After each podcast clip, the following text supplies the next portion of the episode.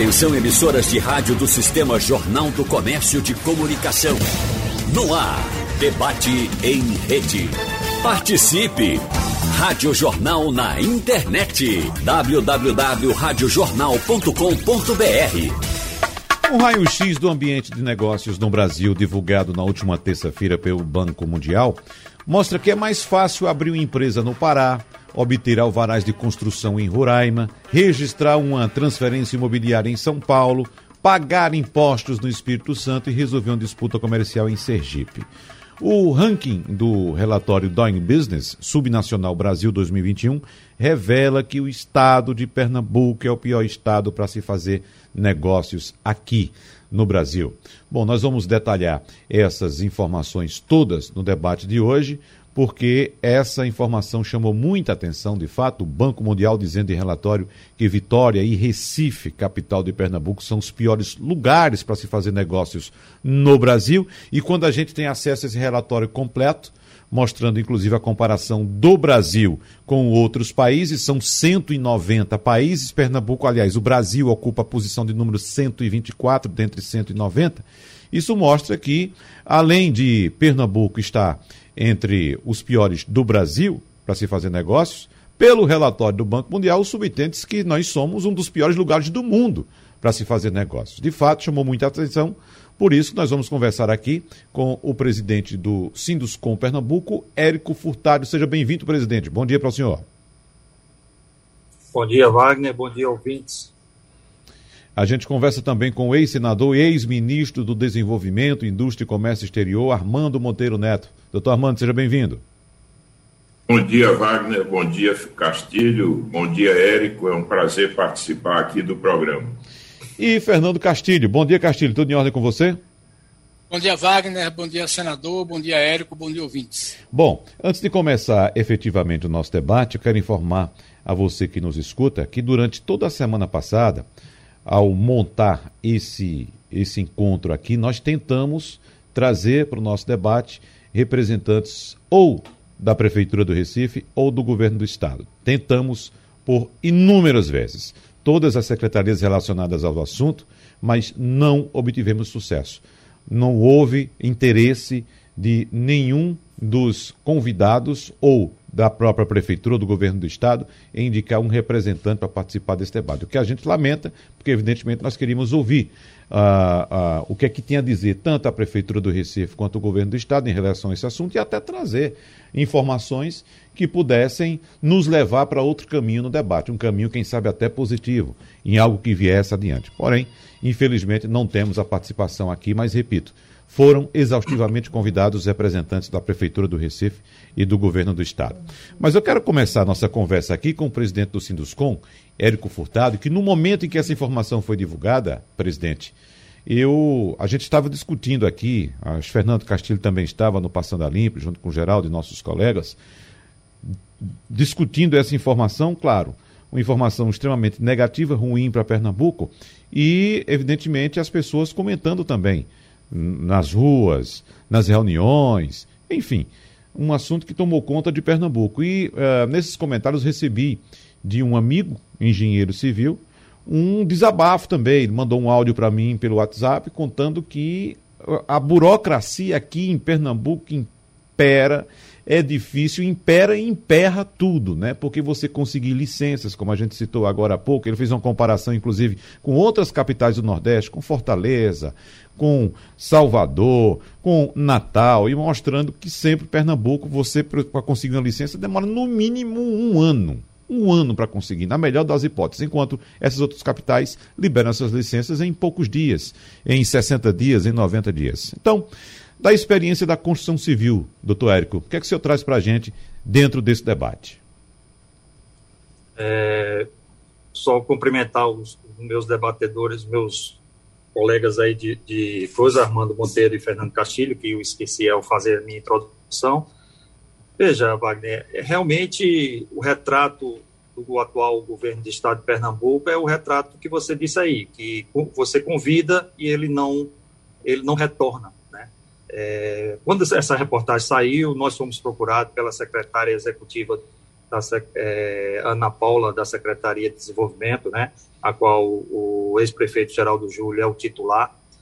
O que está faltando, na minha opinião, para a gente diminuir e resgatar novamente a liderança do nosso Estado em termos de, de ambiente de negócio é o diálogo com o governo do Estado. Tá? Nós demandamos né, e não tivemos resposta. Diferentemente do atual prefeito, né, que ao assumir já nos convidou a sentar à mesa para criar um grupo técnico de debate das dificuldades que o setor enfrenta ao tratar junto à Prefeitura do Recife, mas o governo do Estado não, não, não faz. Né? É, esperávamos que, com, com a chegada do Geraldo Júlia à Secretaria de Desenvolvimento do Estado, esse diálogo fosse aberto novamente. Solicitei isso ao prefeito do Recife para, para tornar como interlocutor junto ao governo do Estado, pedindo que o governo do Estado chegasse a escutar as entidades é, organizadas, né, que no, nosso objetivo é desenvolver o Estado, é trazer, é trazer desenvolvimento para o Estado e, com isso, emprego, renda para o pernambucano. Né? Quando a gente fala no nosso setor, em dois órgãos estaduais, CPRH e bombeiro, a turma se arrepia. Porque é isso, demora um ano para quando a gente dá entrada num processo lá nesses dois órgãos para sair. Diferentemente do estado do Ceará, que conseguiu automatizar todos os processos, né? então é tudo digital, e sai em 60 dias. Isso é que nossa reivindicação. A prefeitura avançou muito nesse processo de digitalização de processos, de aprovação de processos imobiliários, é, mas o governo do estado ainda não conseguiu chegar junto nesse, nesse novo mundo que é o mundo digital. Temos que acabar com isso, temos que agilizar o processo. Basta dizer que, que no bombeiro ele dá lá um bocado de tempo, quando consegue sair, sai com várias exigências, e aí não estou aqui querendo é, é, facilidades, eu quero a lei, eu quero a, a segurança jurídica. Né? Uhum. Mande para mim todas as exigências, que o nosso setor vai cumprir essas exigências. Agora, não pode demorar tanto tempo, listar uma série de exigências, nós cumprimos essas exigências e surgiram outras exigências. Isso não cabe, né? porque perdemos tempo. Nosso produto demora a ser produzido é, no ramo imobiliário aí de três a quatro anos. Então, todo mês que passa, é, é um prejuízo para, para a sociedade pernambucana. Né? Esperamos que o governo do Estado, ao receber esse, esse, esse dado aí do Banco Mundial, retorne à mesa de diálogo, retorne à mesa de negociação, para saber o que o empresariado pernambucano precisa que ele o faça. Né? É para isso que ele foi votado, é para isso que ele é nosso governador. Então, precisamos que ele venha à mesa de negociação, sente conosco, escute as nossas, as nossas realidades, os nossos é, é, problemas, e aí, juntos, a quatro mãos, criaremos as soluções para desenvolver o Estado de Pernambuco. Uhum. Ex-senador Armando Monteiro, suas colocações iniciais, por favor. É, cumprimento novamente Eric, Castilho, você, Wagner. Olha, eu acho que nós estamos discutindo esse tema não para fazer uma espécie de autoflagelação é claro que incomoda a todos nós, como pernambucanos, essa situação. O que nós queremos é que isso mude. Eu acho que o sentido do debate é esse, e Érico trouxe aqui de forma muito lúcida e serena essa avaliação. Ou seja, não adianta querer negar a realidade. O ambiente de negócios em Pernambuco é ruim. O que se precisa agora é, despertar o governo do Estado para a necessidade de que ele assuma a liderança de um processo de coordenação, porque nós sabemos que essa questão tem uma interface com várias áreas, é com os municípios, com o poder judiciário, com o próprio setor empresarial. O que precisa é uma liderança, é uma coordenação. Isso é o que falta em Pernambuco.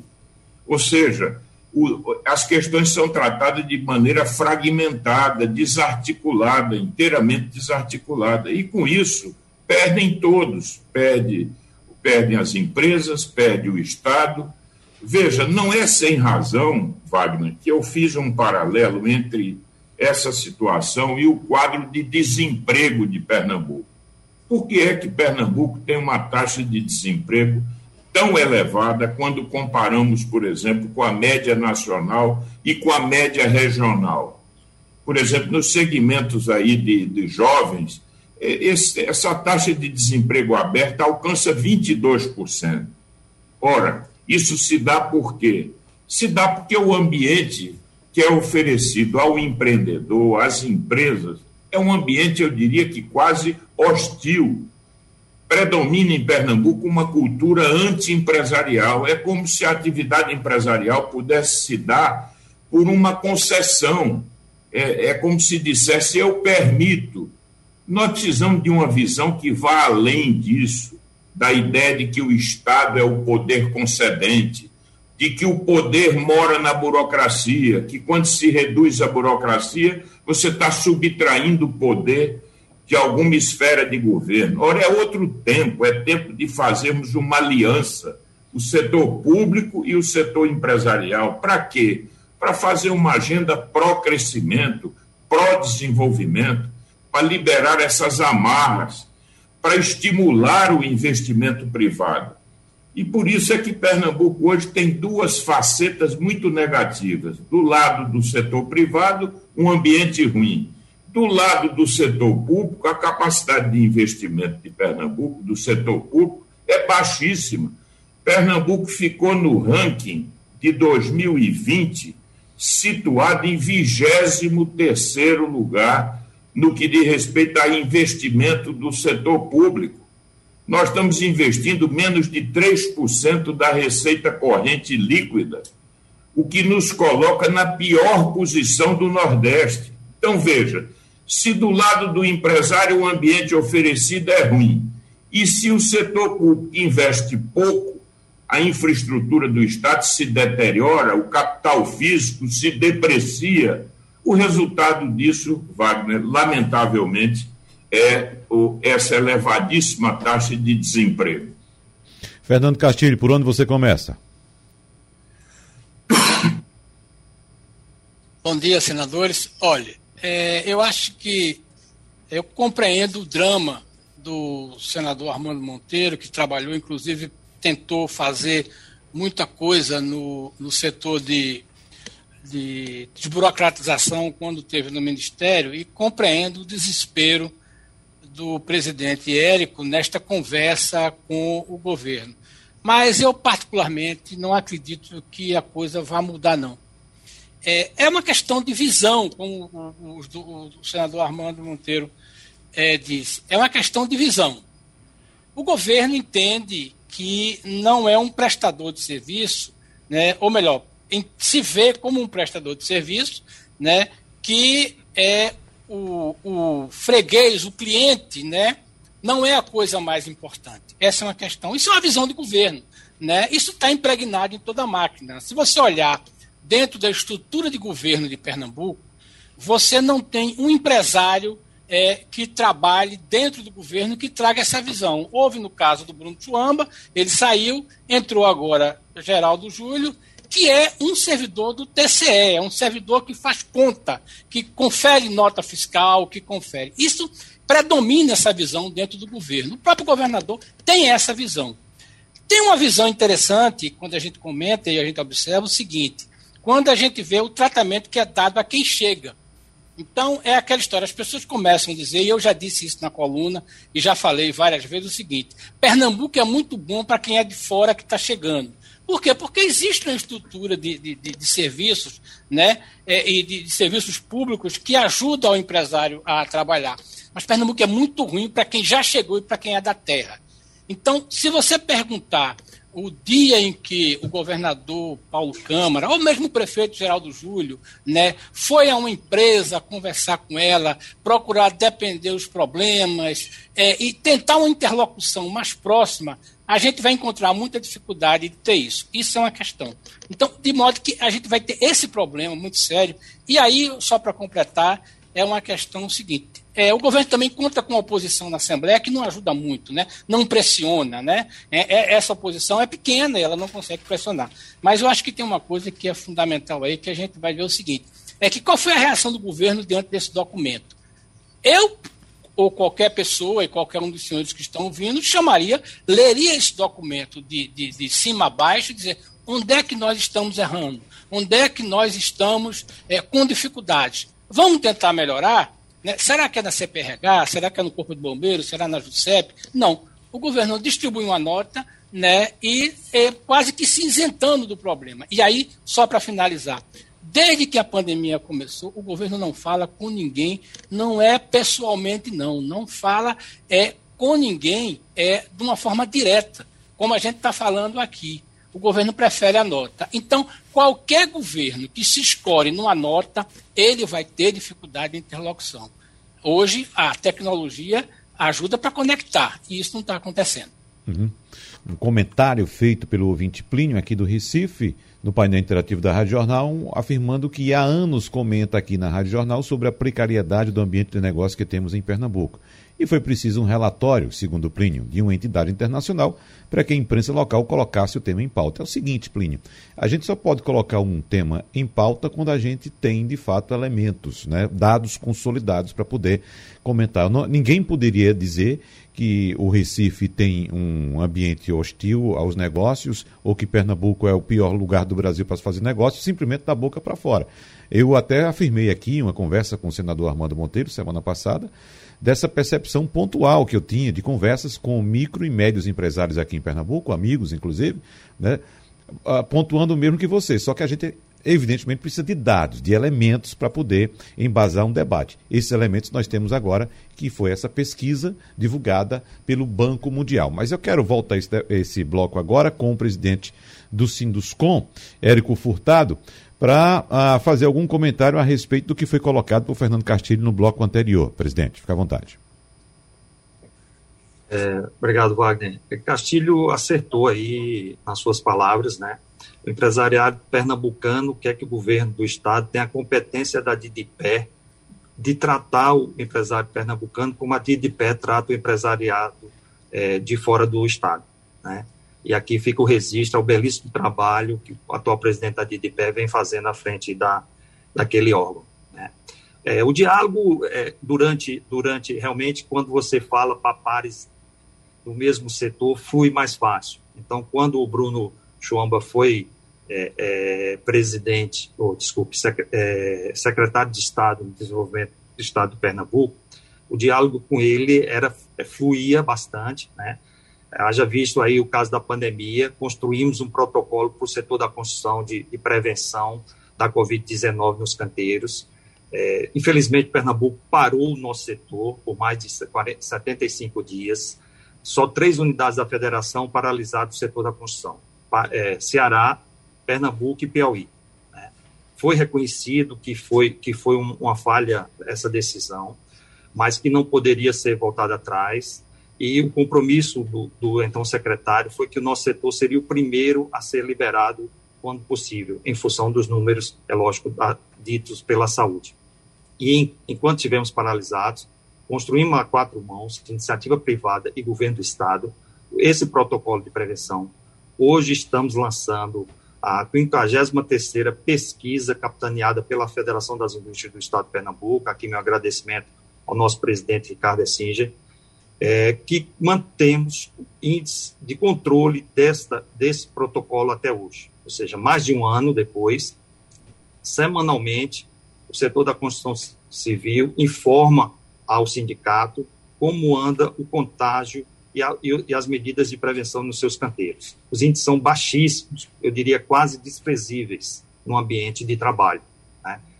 pois somos um, um, um, uma indústria de grau de risco 3 e temos medidas de controle de saúde e prevenção da saúde, da saúde dos nossos trabalhadores. É, e a, o advento aí que, que, que chegou e, e, tem aí a competência é, do vacine é, do, do, da Prefeitura do Recife, né, com, com esse belíssimo sistema automatizado aí de, de agendamento de consultas. Você chega lá, é atendido rapidamente, já me vacinei, já vacinei meus pais. Um belíssimo trabalho que vem sendo desenvolvido pela, pela Prefeitura é, é, municipal. E é isso que a gente precisa, é construir soluções para o desenvolvimento de Pernambuco. E eu acredito que essas soluções só surgem através do diálogo, colocando todos os atores na mesa. Uhum. Se precisa só do governo do Estado e da construção, sentarão os dois. Se precisa do, do governo do Estado, da construção, da indústria, do comércio, enfim, todos os atores envolvidos naquele problema têm que estar em permanente diálogo para achar a solução mais viável para o desenvolvimento do nosso Estado. Doutor Armando, e esse diálogo apontado agora pelo presidente Érico Furtado foi citado também, ou a ausência de diálogo foi citado por Fernando Castilho agora há pouco, que utilizou, a, vamos supor, termos até diferentes do senhor, mas com o mesmo sentido. Nós temos um governo, segundo Castilho, formado eh, basicamente por burocratas, enquanto há necessidade de ter alguém ligado ao setor produtivo para poder dialogar melhor com o setor produtivo, assim como levantou agora, apontou agora o presidente do Sinduscom, Sinduscom Érico Furtado, doutor Armando. Eu acho que, que Castilho faz uma avaliação interessante.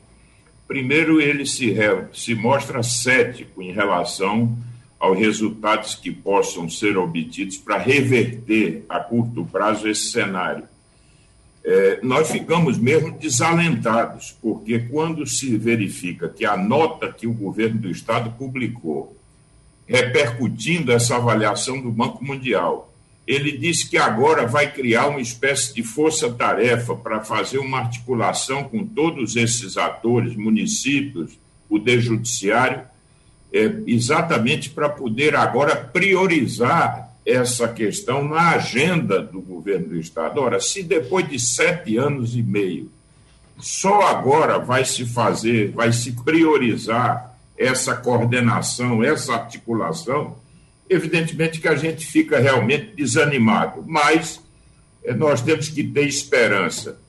Castilho acentua um traço cultural dos nossos governantes. Eles foram formados em ambientes assim da burocracia, e eu quero deixar desde já consignado o seguinte: eu tenho muito apreço pela burocracia técnica, pelo, pela, eu diria que pela burocracia qualificada. Acho que Pernambuco tem servidores públicos do mais alto nível. Mas é preciso que essa mentalidade que coloca o controle e a visão fiscalista acima da noção do desenvolvimento econômico, porque, veja, quando se fala em arrecadação, em tributação, é, há uma constatação que é, é elementar. Você só extrai imposto da base econômica. Se essa base econômica não é dinâmica, não cresce, você não pode extrair o imposto. Então, o primeiro compromisso deve se dar com a compreensão de que precisamos do desenvolvimento de uma ampla aliança para estimular o desenvolvimento econômico. Isso é o que tem que prevalecer. E acho que Castilho tem razão também quando diz que há um tratamento diferente entre a, a, a, forma com que o governo se relaciona com os empresários que já estão no Estado e com aqueles que chegam ao Estado. O que fica parecendo, Wagner, é que quando ele olha para o empresário que está vindo, tem muito sentido do marketing do governo. Quer dizer, é o governo querendo capitalizar o investimento que chega, mas a serviço da propaganda governamental.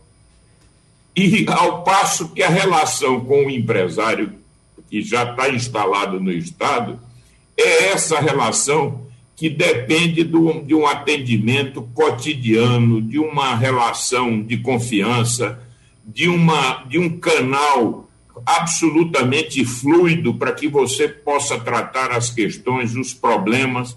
É uma agenda incremental, ou seja, é uma agenda que tem que melhorar a cada dia. Não há uma solução mágica, mas ela tem que nascer do diálogo, de um canal permanente um canal institucionalizado, essa noção também de que eu só converso com os amigos, isso é lamentável em Pernambuco. Parece que existem aqueles empresários que são que têm acesso ao poder, quando na realidade essa essa relação tem que se dar pelos canais institucionais e tem que ser fluido com as entidades, com as lideranças e tem que ser algo permanente. E eu quero também, Wagner, me permita, fazer uma constatação. É, eu tenho uma sensação de que Pernambuco está sem um secretário de desenvolvimento econômico, porque esse secretário não aparece. Quando tem alguma agenda negativa, uma agenda que possa produzir algum ônus, eh, não se, não se vê o secretário de Desenvolvimento Econômico.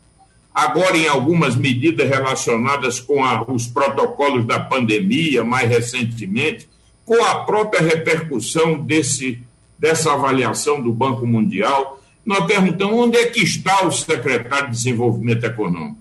Eu percebo essa ausência e creio que essa ausência a população também já começa a perceber. Fernando Castilho. Wagner, é, só, só um esclarecimento, é aquela história. Eu acho que, pelo que eu escrevo no dia a dia, as pessoas já sabem o meu respeito e a minha atenção que eu tenho com a burocracia. A burocracia nos salvou, né? por exemplo, é, e nos conduziu a uma coisa que é muito bom, foi a condição de capaz de ser que a gente vai obter e que vai permitir ao governo do Estado a, a, a, a voltar a tomar empréstimos, ainda certamente no começo do ano que vem, é, embora o governo acredite que possa ter alguma coisa já esse ano, no final do ano. A burocracia nos levou a isso. E a burocracia de Pernambuco é reconhecida como uma burocracia de alta qualidade. Eu falo na questão de quando essa burocracia né, é desafiada a, a, a conversar com o empresariado. E aí a gente vê, eu já falei, vocês todos conhecem, e os nossos ouvintes conhecem né, a, a dificuldade que o empresariado pernambucano tem de conversar. Ora, é muito bom que novos parceiros cheguem, é muito bom que outras empresas, e Pernambuco já tem uma atração natural. Pernambuco hoje se dá o luxo, e aí eu quero é, ressaltar aqui o trabalho da DDP, de levantar um conjunto de informações que vai procurar é, o fechamento de cadeias, de elos, né, de coisas que já existem. A interiorização da indústria foi um fato muito interessante, né? E hoje o governo trabalha muito focado nisso, na questão da captação. E aí a gente vai àquela história, aquele problema do serviço público. Né? É muito bom da inauguração, é muito bom da captação, é muito boa a festa, mas a manutenção é aquela história. O que é que você está precisando? Essa é uma queixa que eu ouço todo dia de pequenos e grandes empresas. É a seguinte: o governo não conversa com a gente. Olha, certamente as grandes empresas não vão pedir nada ao governo. Certamente as grandes empresas vão cumprir, e já cumprem, já, já são responsáveis para isso, até porque hoje, a, a como é que chama, a, a o processamento de, de, de, impostos é totalmente tributário, é eletrônico, não tem problema. Agora, alguma coisa sempre pode mudar quando você conversa. O doutor Érico falou aí na questão da conversa que houve com Bruno, porque Bruno estava do outro lado do balcão, tinha aquela visão. Né? E eu me lembro de uma contribuição que o senador Armando deu na época quando era ministro da, da, da, do desenvolvimento das exportações e relações exteriores, né? e ele foi lá nos Estados Unidos e disse o seguinte, olha, o que é que a gente faz para resolver isso aí? E ele me deu uma entrevista, e uma vez coloquei isso na coluna, é o seguinte, problema da gente não é a falta de competência, é a gente não ter ainda é, conseguido se adaptar a todas as normas é, do governo que os americanos, os americanos compram tudo, desde que você traga é, no padrão dele. E a gente tem que fazer isso. Todas as empresas que entenderam isso estão bombando nos Estados Unidos, é muito melhor. Mas eu acho que essa é uma dificuldade do governo tem. E quando eu digo o seguinte, é, eu fiquei muito, muito triste né, com a nota do governo. Porque se, se a nota do governo disse assim, gente, é isso mesmo, vamos tentar melhorar. Tudo. Por exemplo, o Tribunal de Justiça de Pernambuco não se pronunciou. E quem vai fechar uma empresa e quem tem uma demanda judicial do direito comercial sabe a dificuldade que tem. Né? É, é, aquela história do cumprimento de prazo, aquela coisa tudo. Tudo bem, a justiça brasileira é desse jeito, é muito burocrática, tem muito, muito estágio, muita coisa. Mas também é o seguinte: não vamos ser aqui é, somente é, o atirador de pedras numa vitrine que já está quebrada.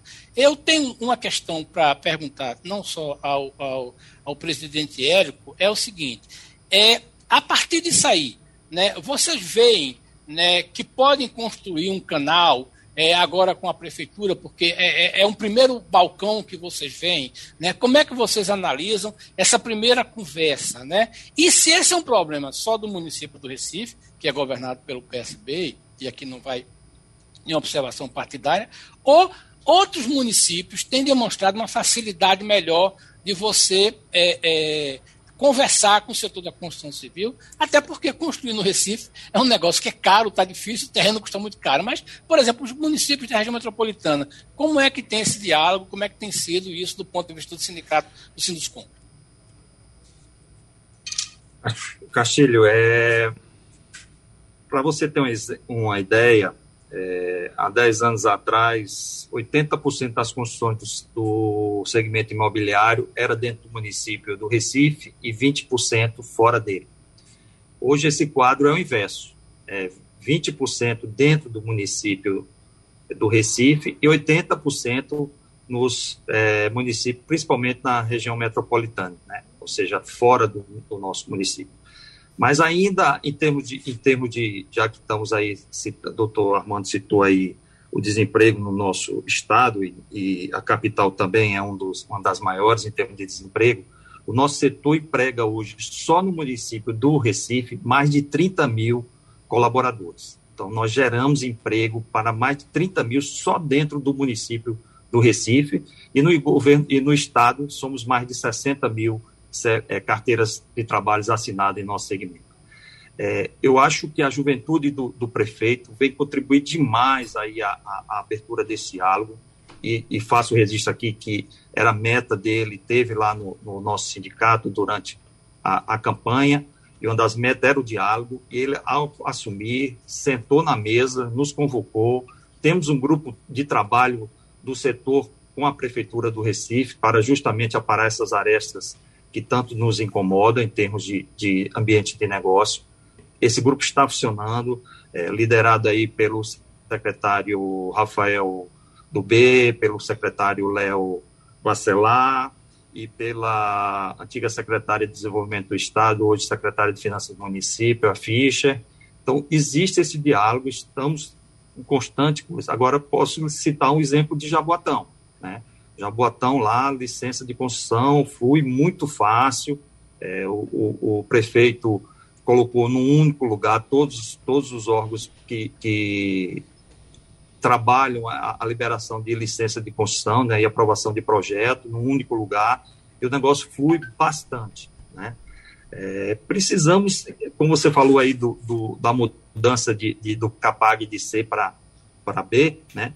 E aí os parabéns ao, ao secretário Décio Padilha, é, em plena pandemia conseguir aí resgatar esse, esse, poder de investimento do governo do estado, nós queremos influenciar é, onde será gastado esses quase 2 bilhões de reais aí que o governo é, de estado se cacifou para investir no nosso estado, com, com projetos de, de infraestrutura que nos torne aí acabe com, essa, com, com, esse inferno de mobilidade dentro da nossa, da nossa região metropolitana. Né?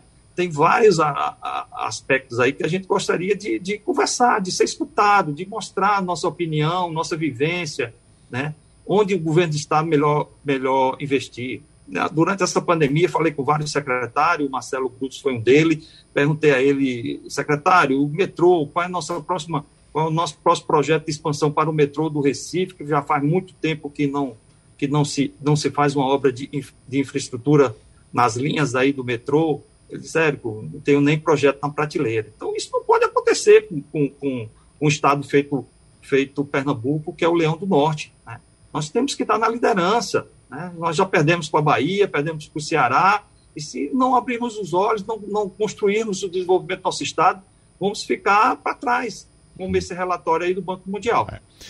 Senador Armando Monteiro, é, o presidente do Sinduscom, Érico Furtado, abre mais o leque para a região metropolitana e para o estado de Pernambuco. Eu queria saber do senhor também em relação ao Brasil, senador Armando Monteiro, porque o Brasil, como um todo, não aparece bem nesse relatório do Banco Mundial também, né? Como eu disse agora há pouco, aparece numa posição de número 124 dentre 190 países. Então, nossa situação é pior enquanto Estado, mas em relação ao nosso país, a situação também não é nada boa, apesar de termos São Paulo como exemplo aí nessa lista, né, senador? É verdade, Wagner. O Brasil não tem um ambiente de negócios bom.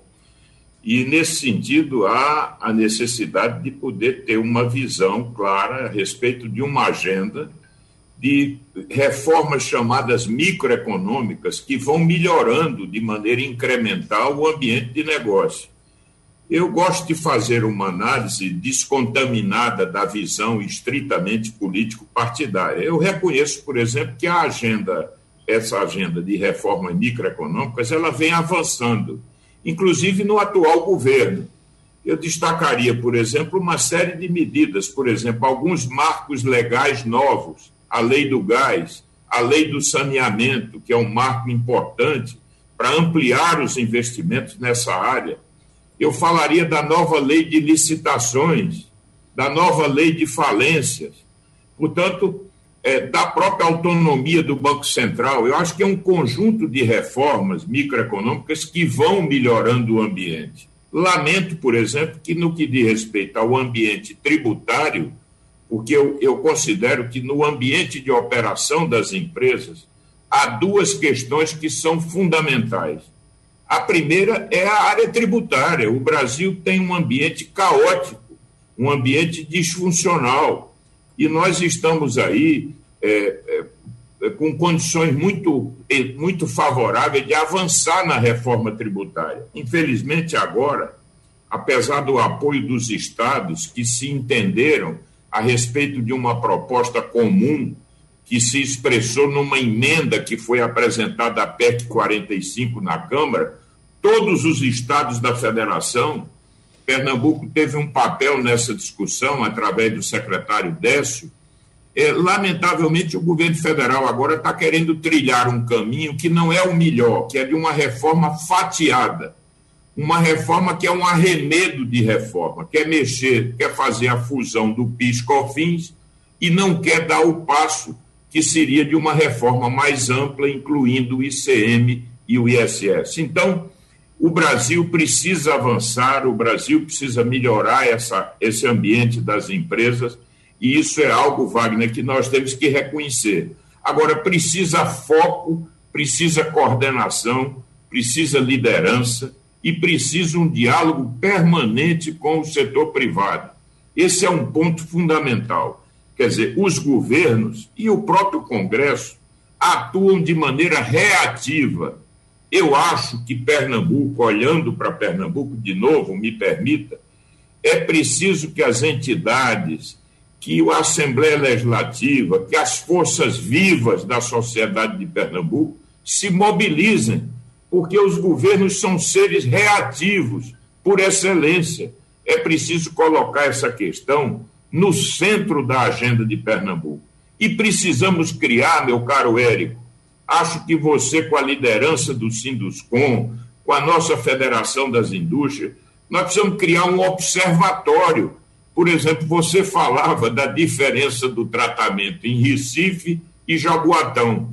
Quem sabe, Wagner, se a gente criasse um observatório com o, o aval de, de entidades técnicas para dar um caráter absolutamente técnico, nós pudéssemos fazer uma espécie de um ranking dos municípios para criar uma boa emulação, para que as boas práticas possam ser disseminadas difundidas, ou seja, o que tiver de bom no município aqui da área metropolitana, vamos aproveitar nos outros municípios. Eu acho que precisamos ter essa visão de que essa agenda é uma agenda que tem que se mover a cada dia. Não existe um dia que vai ser em que a gente vai acordar num outro ambiente. Tudo isso precisa ser feito com paciência e com foco. Não, é o seguinte, é que eu ia fazer um comentário no começo, a, primeira intervenção do doutor Érico, é, em relação a dois órgãos que os empresários particularmente têm se queixado muito. No caso do Corpo de Bombeiro, que tem uma dificuldade, porque é o seguinte, é, o Corpo de Bombeiro tem se movimentado muito na questão de mandar documentos por escrito, né? E aí, por exemplo, não tem um sistema como tem um sistema judiciário que quando você faz uma movimentação ele manda um, um, um e-mail para você, para sua caixa de e-mail. Então, é uma coisa quase que burocrática. Você tem que ir lá para ver, e o cara não manda isso é, é, é para resolver isso. Mas tem um caso mais sério, que eu acho que é o caso da CPRH, que precisa é, é, de uma certa agilidade. E a gente tem um exemplo clássico né, agora, que foi essa questão do projeto lá, do, do projeto da Costa de Guadalupe, né, que é um investimento de 900 milhões né, lá no litoral sul, no grupo JCPM, em que a CPRH exigiu 38 estudos de viabilidade. 38. É, então, como o, o, projeto era de 900 milhões, né, a companhia investiu, gastou 19 milhões só de consultoria para fazer isso. Mas a coisa vai não crescendo, é aquela história. Aí você tem é, é, é, o projeto é um projeto grande que trabalha com casa, com terreno, um conceito ambiental de preservação, né, de só usar 15% do terreno. Mas veja bem, ao longo de 13 anos, o, o, o, pelo que eu conversei com o pessoal da área de engenharia, você entregava um, um, projeto, o cara pedia outro, você entregava um projeto outro. E aí, como o grupo é muito organizado, ele listou 38 projetos né, de estudos que foram necessários. E aí realmente ficou complicado e o grupo suspendeu temporariamente essa ideia. O que mostra né, a dificuldade, veja bem, um grupo grande, né, um grupo local né, trabalhando com isso, precisou submeter a isso, e tanto que o projeto está suspenso, é, a gente tomara que ele seja é, retomado, mas ele está suspenso temporariamente, e a gente vê. Agora, veja bem, imagina isso numa média empresa, né? Imagina a dificuldade de você chegar no corpo de bombeiro e conseguir isso. Né? Então, essa é uma coisa que a gente tem que refletir muito sobre isso. Né? É essa atitude que o doutor Armando fala e que o doutor Érico fala que a prefeitura está começando, de você ter uma atitude proativa. Essa é que é importante. Se o governo começar a dizer assim, onde é que a gente pode ajudar, a coisa anda, porque o empresariado quer, quer investir. E é impressionante como a gente olha a força da economia de Pernambuco é constituída pelo empresário local. 70% dos negócios feitos em Pernambuco são feitos por empresas locais. Esse é um dinamismo da nossa economia. Era é essa coisa que eu queria colocar, principalmente essa questão do bombeiro e, e do CPRH, essa dificuldade que o empresário tem, não só do grande, eu fico pensando como é que fica o médio e o pequeno empresário. Presidente Érico, algum comentário? É, Carrilho tocou num ponto muito interessante. O empresariado é, é um ser muito arisco, tá certo? Então, qualquer turbulência que, que houver para, nos ambientes de negócio, ele leva seu investimento para qualquer lugar agora do mundo, né? Então, tem muita gente que foi para Portugal, foi para fora, e levou consigo os recursos que estariam investidos aqui em Pernambuco. E você vê, um empresariado local levar 11 anos para poder ter um projeto aprovado, uhum. pelo amor de Deus, isso não existe. Isso não existe. É. Né? A gente vê o pessoal de atacado aí levando centro, centro de distribuições para estados Paraíba. vizinhos. Paraíba. É, é, exatamente. O pessoal de ar-condicionado, os ar-condicionados de Pernambuco vem tudo da Paraíba. Foi tudo, é, foi todo para Paraíba. Uhum. É, é, tá entendendo? E aí você, você vê Carlinho da Tupan, tendo, tendo todo facilite para instalar é, é, suas centrais de distribuição no, no Ceará, contra, contra tá aqui, criou a vida, criou os filhos, a família todinha, os investimentos todinho aqui em Pernambuco, e não ter o tapete vermelho jogado para o empresariado pernambucano, é isso que a gente clama, é isso que a gente pede. Vamos criar um ambiente de negócio favorável, que o pernambucano é barrista, ele gosta da terra, ele vai investir na terra, e com isso vai melhorar o bem-estar do povo pernambucano. É isso que nós queremos. Isso sabemos fazer. É só não atrapalhar, é só dar garantia jurídica que a gente consegue fazer um Pernambuco forte. Bom, nosso tempo voou, nós temos evidentemente que debater esse assunto por outras oportunidades, em outras oportunidades, melhor dizendo, porque é um assunto que não para e a gente precisa evidentemente discutir mais esse assunto para que essa realidade em Pernambuco mude de fato. Nós queremos agradecer aqui a participação do ex-senador Armando Monteiro Neto, do presidente do Sinduscom de Pernambuco, Érico Furtado, e também do nosso colega jornalista Fernando Castilho. Muito obrigado pela participação de todos. Sugestão ou comentário sobre o programa que você acaba de ouvir, envie para o e-mail ouvinte@radiojornal.com.br ou para o endereço Rua do Lima 250, Santo Amaro, Recife, Pernambuco.